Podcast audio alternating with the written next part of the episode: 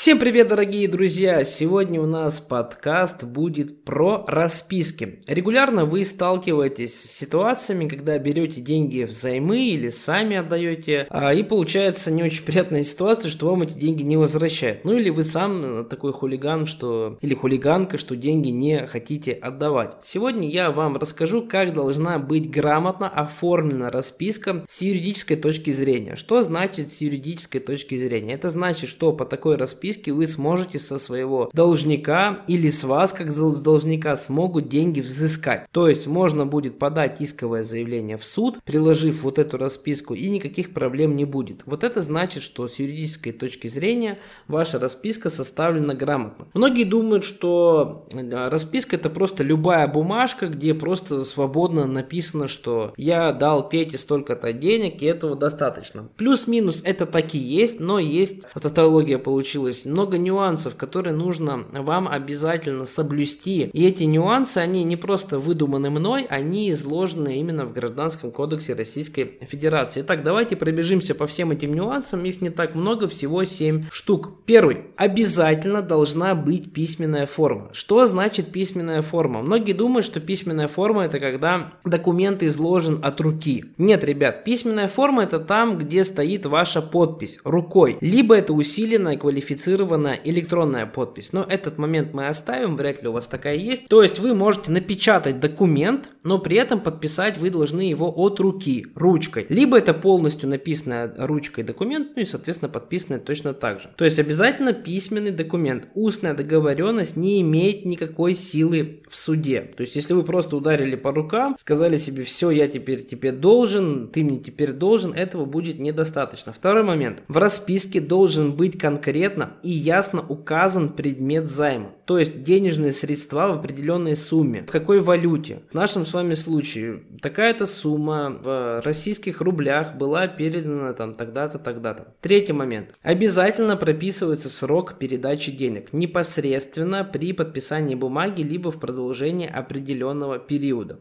Следующий момент. Четвертый уже. В документе уточняется, что указанная денежная сумма была получена должником в 100% объеме. И здесь не нужно обижаться на слово должник. Это не оскорбительное слово, вообще это юридический термин. Должник это юридический термин. То есть, когда вы приходите в магазин покупать продукты, то вы временно становитесь должником, потому что вы должны за них заплатить. То есть, это не оскорбительная форма. Пятое. Расписка включает определяющее условие возвращения погашения долга взаимодателю только в полном размере полностью. То есть вы должны конкретно указать сроки, в какой это все валюте, в какие сроки деньги передавались и в какие сроки деньги должны к вам вернуться. Шестое. Стороны указывают место и время составления документа. Конкретно, где вы находитесь, по какому адресу, какое время сейчас фактически, когда вы составляете этот документ. Седьмое. И займодатель, и заемщик оставляют в документе полную информацию о себе, фамилия, имя, отчество, паспортные данные, место проживания и прописки, контакты. То есть все это очень детально должно быть расписано. Конкретно что за паспорт, серия, номер, когда был выдан, где сейчас проживает. Если нет места прописки, место фактического проживания, где прописан. Прям все полностью, вся информация должна быть у нас указана. И не забывайте самое главное,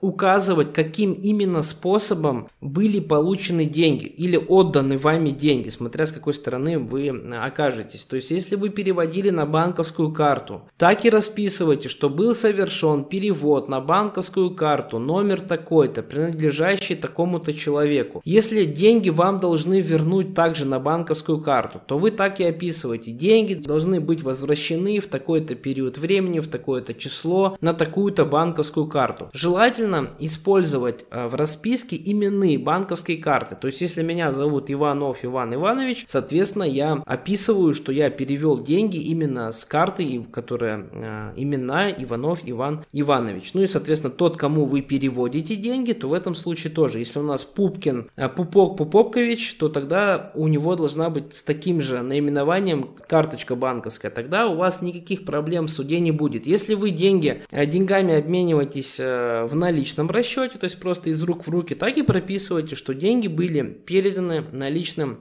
расчетом такого-то числа. Теперь, друзья, вы точно знаете, как грамотно составлять расписки и надеюсь, что у вас не, будут никаких, не будет никаких проблем с возвратом денежных средств. Желаю вам удачи, друзья. Пока-пока.